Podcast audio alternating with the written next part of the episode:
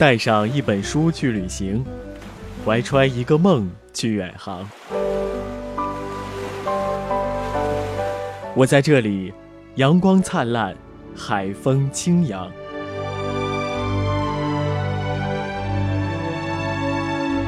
甲板上的阅读时光，邀您共享。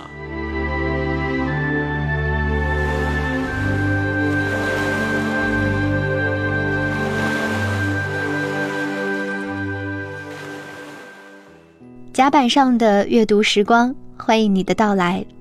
我是在这儿为你读书的珊珊。最近在给你读的这本半自传体的小说叫做《天堂在召唤》。它的作者是伊丽莎白·普伦蒂斯，译者尤斌。这本书由甘肃人民美术出版社出版。在为你读书的这段日子里，我深深的爱上了这本书，所以也在书店里买了一些送给身边的朋友。想起在这本书的译者序里，译者尤斌在翻译完这本书的时候说了这样一段话。他说：“在结婚之前，我曾和妻子一起讨论翻译的另外一本书，叫做《预备成为帮助者》。当时我觉得这本书实在太好了。借着这本书，我未来的妻子一定是一位经过训练的贤妻良母。殊不知，这预备的背后，需要妻子付出多大的努力和牺牲。”我当时并没有想到过，一个女性要成为妻子需要经历的挣扎和试炼是如此之大，也并不能真正理解妻子在每种状况下的反应。如果我没有看过《天堂在召唤》，我和他下一次吵架会是我赢他输，而我将要输掉这个女人，迎来他未来对我内心的封闭。所以，译者游兵他也说，这是一本适合作为恋人们在婚前一起读的书。收音机前，如果有准备结婚的朋友，那和珊珊一起，在这位女孩的日记中去学习，预备成为那位帮助者吧。上几次的节目当中，说到了女孩凯特和伊利特医生的相识。还有前期他们有一些紧张的互动，虽然经历了许多心理的纠结和挣扎，最后这一对开始因为吵嘴都不知道如何相见的冤家，最后还是相恋了。一八三七年一月十六日，在女孩生日的第二天，他们结婚了。女孩变成了伊利特太太。而日记当中，她也改口开始称她的丈夫欧内斯特。新婚的时候，他们有许多的甜蜜，还有女孩在上帝面前也庄重的祷告，她的誓言是要做丈夫的帮助者，助他到永远。但似乎好景不长，就在蜜月里，她就发现，丈夫好像很快的，就像结了婚一百年似的。生活迅速从甜蜜回归了普通。很快，丈夫伊利特医生的母亲生病过世了。这件事儿给这对新婚夫妇也造成了不小的影响。接下来就走进珊珊今天为你节选的一些日记片段，来看一看这对小夫妻面对的他们婚姻当中的第一个挑战。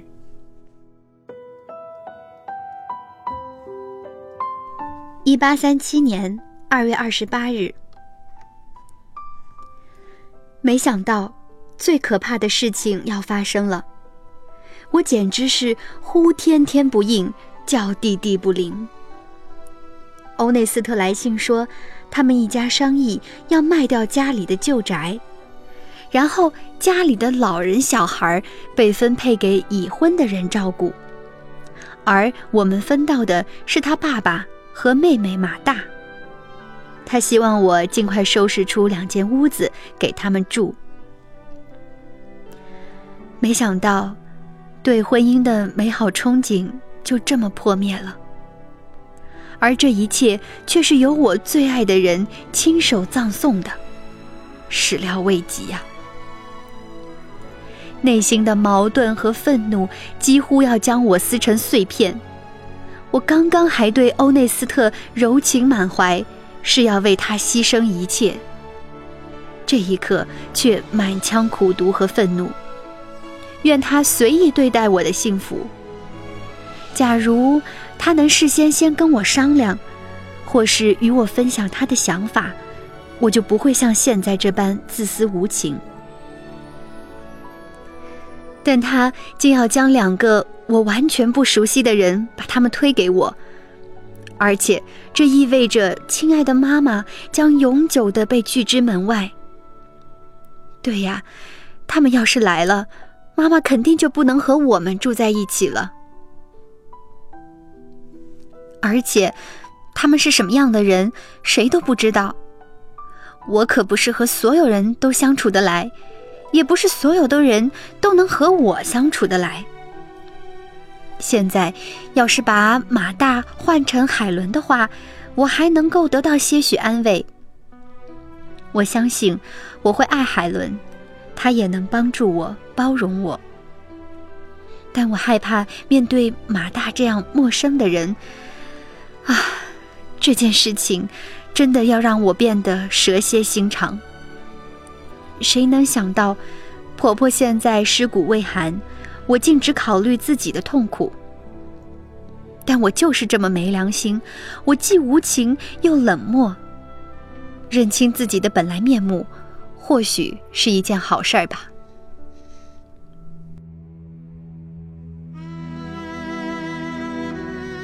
一八三七年三月三日，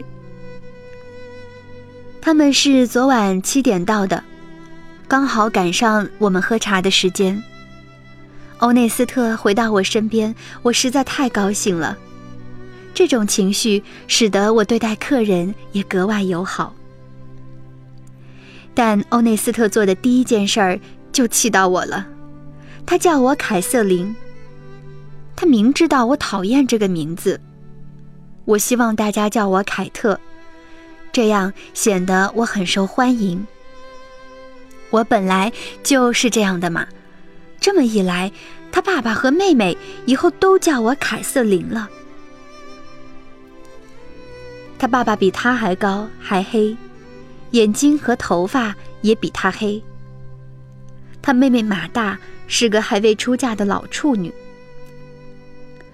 我做了顿美味的晚餐。心想，他们需要一桌好饭来接风。然而，大家都面露难色，一致把餐具推到一边。估计是眼前的美味佳肴有欠缺之处。欧内斯特看起来也不高兴，他解释说，他们现在都没胃口。马大却说：“别指望少妇能做出什么好吃的之类的话。”我真受不了他这么讲。这些新鲜可口的面包可是婶婶亲自送过来的，其余的美味也是她做的。这才不是出自少妇之手，这是一个和妈妈相依为命二十年的女人老克洛的杰作。这段不愉快的晚餐刚一结束，欧内斯特就忙着出去找安博瑞医生。听他汇报病人情况。今晚真是枯燥烦闷。之前我可是巧盼他归来呀。我越想说点什么，这个时候就越发说不出来了。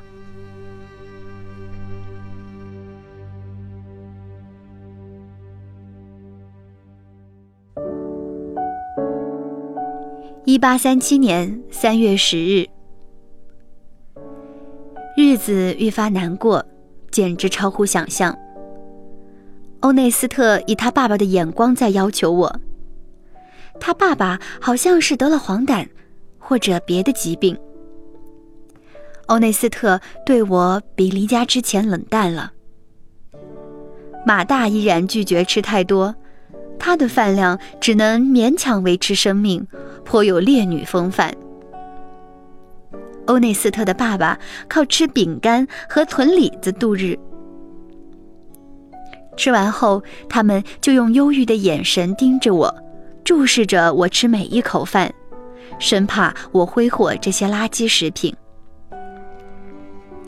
欧内斯特跟我在一起的时间越来越少，他几乎每晚都待在书房阅读写作。昨天我从外面悠闲漫步回来，接到了婶婶的电话。然后晚饭时分，我跟大家讲了婶婶家孩子们的趣事。结果都没有人笑，也没有人有反应。饭后，欧内斯特把我悄悄拉到一边，和气地说：“我的小妻子得留心，别在爸爸面前喋喋不休哦。他对轻浮的举动可是很在意的。”瞬间，我所有的愤怒都爆发了，而且是一发不可收拾。对，我看得出来。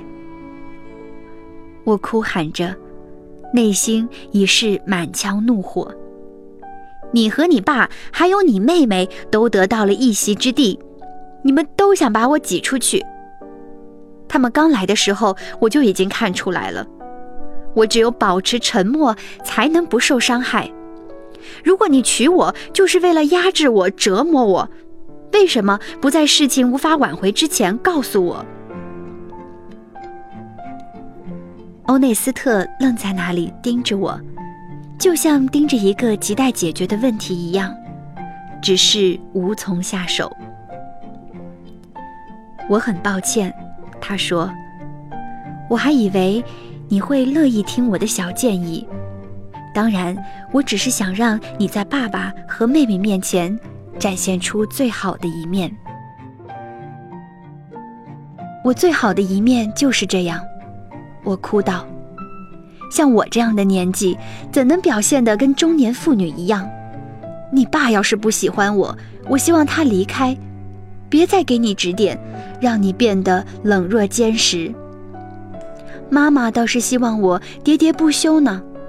我情愿跟他过一辈子。欧内斯特很严肃地问我说：“你是说，你真是这么想的？”“哦，不是，我说我不是这个意思。”欧内斯特那沙哑不安的声音，让我暂时恢复了意识。我只是在说，我那么爱你。你却让我的心饥渴难耐，疲惫不堪。接着，你又把你爸爸和妹妹带到家里，事先也没问问我是否乐意。而且，你把妈妈挡在了外面，她现在一个人住，这怎么可以？我一直说，谁要是娶了我，也必须同时允许妈妈住进来。我从未想到你会让我这么失望。欧内斯特问：“你能停下来听我说吗？”但我停不下来，心底深处的情绪一涌而出，我只能哭喊。假如这会儿有人愿意倾听，我定会借此释放出来。可惜在这里，我无法跟任何人谈论我丈夫。欧内斯特在房间里走来走去，不发一言。哦，我多想在他怀里大哭一场，感受他的疼爱和怜惜。最后，看到我渐渐恢复了平静，他走过来，坐在我身边。这件事情对我来说是个晴天霹雳，他说。我不知道我让你的心饥渴难耐，也不知道你想把你妈妈接过来住。我还想当然地认为，我大度仗义的妻子在任何事情上都会支持我，并且乐意迎接我爸爸和妹妹入住。现在我如何是好呢？是否要把他们送回去呢？当然不要！我喊道。你只要对我好就行，欧内斯特，你只要爱我，以你自己而非别人的眼光看待我。你娶我的时候就知道我是有缺点的，我从来没有试图掩盖过。但你却认为我没有缺点吗？欧内斯特问。是的，我回答。我看不到你的缺点，人人都说你高尚，说你是个大好人，在祷告晚会上也很会说话。会说话并不代表会生活，他难过的说。现在你和我，一个基督徒弟兄和基督徒姐妹，当我们认识到这点时，还能携手并进吗？当我没有以你喜欢的方式爱你时，你就要从此颓废吗？当我无法满足你时，你就会因此缺乏生活活力吗？但是欧内斯特，你曾经给过我满足。我们刚在一起的那些日子，我是多么开心！那时的你看起来很爱我。我站在地上。抬头望着他那苍白紧张的面孔，亲爱的，他说：“我的确爱你，而且比你知道的更爱你。但你也不能让我放下工作，整天围着你转，嘴上随时都挂着‘我爱你’啊！你知道我不会这么愚蠢的。”我喊道：“你这么说我不公平，也不正确。”我并没有要求那些不可理喻的，我只想你能保证每天发自内心的喜欢我，并且表达出来，就像我对你那样。事实上，他回答道：“我太专注于工作，导致我既忧虑又紧张。长时间面对病患，目睹他们的痛苦，这也让我看起来心不在焉，面无表情。”但你在我心里的位置，并未因此而降低。相反，因之而来对生活的叹息和悲伤之情，让我加倍珍惜你。因为病床上的一幕幕，总在提醒我，有一天我们也会至此。我听到他这些沉重伤感的言语，想要紧紧地靠在他身旁。哦，欧内斯特。答应我，答应我，不要先我而去。我祈求道：“傻孩子。”他说着，变得和我一样傻。然后他又严肃了起来。凯特，如果你能意识到我是个含蓄的男人，不像你那么大喜大悲，不管表象如何，我依然全心全意的爱着你。我想你就能少受些不必要的痛苦，但我希望你能表达出来呀。我依然坚持。这样的话，你就得教教我。至于我爸爸和妹妹，也许我们能找个法子帮你从中解脱。不过为了我，试着忍耐一下他们惹的麻烦。我不介意麻烦哦，欧内斯特，你真的误会我了。我介意的是他们夹在我们中间，让你对我的爱减少了。这时，有人来电要找欧内斯特，他出去了。我的心酸楚依旧。从这场风波中，我到底得到了什么？一无所有。唉。可怜的欧内斯特，他本来就够操心的了，我怎能还雪上加霜呢？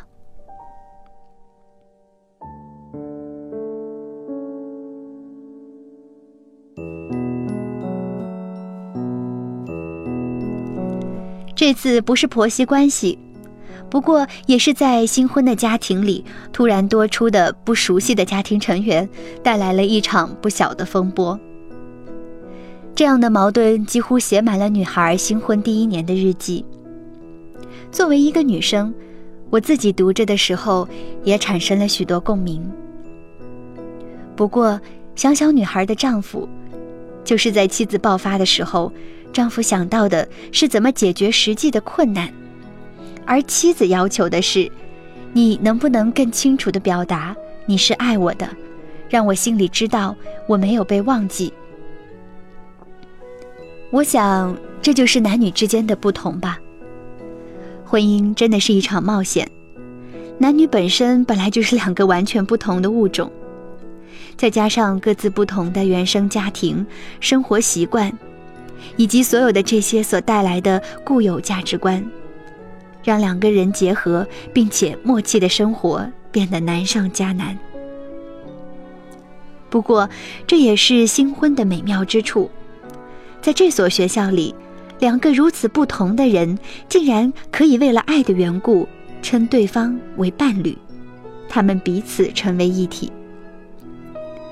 如果你真的认识到婚姻里的实际困难有多大，那么当看到两个人在婚后还越来越合拍，我想你一定不会再说爱是虚无缥缈的东西。真正的爱可以比这些你所眼见的困难更加实际，而且有能力。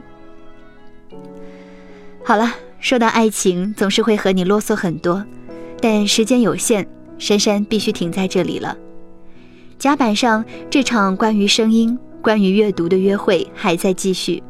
下期节目的同一时间，我会继续来为你读书。亲爱的听众朋友，你会来吗？节目的最后，也感谢青橄榄书店为我们提供宝贵的书籍资源。最后送上一首好听的歌曲，在歌声当中和你说一声再会。我们下期节目同一时间不见不散。我是珊珊，拜拜。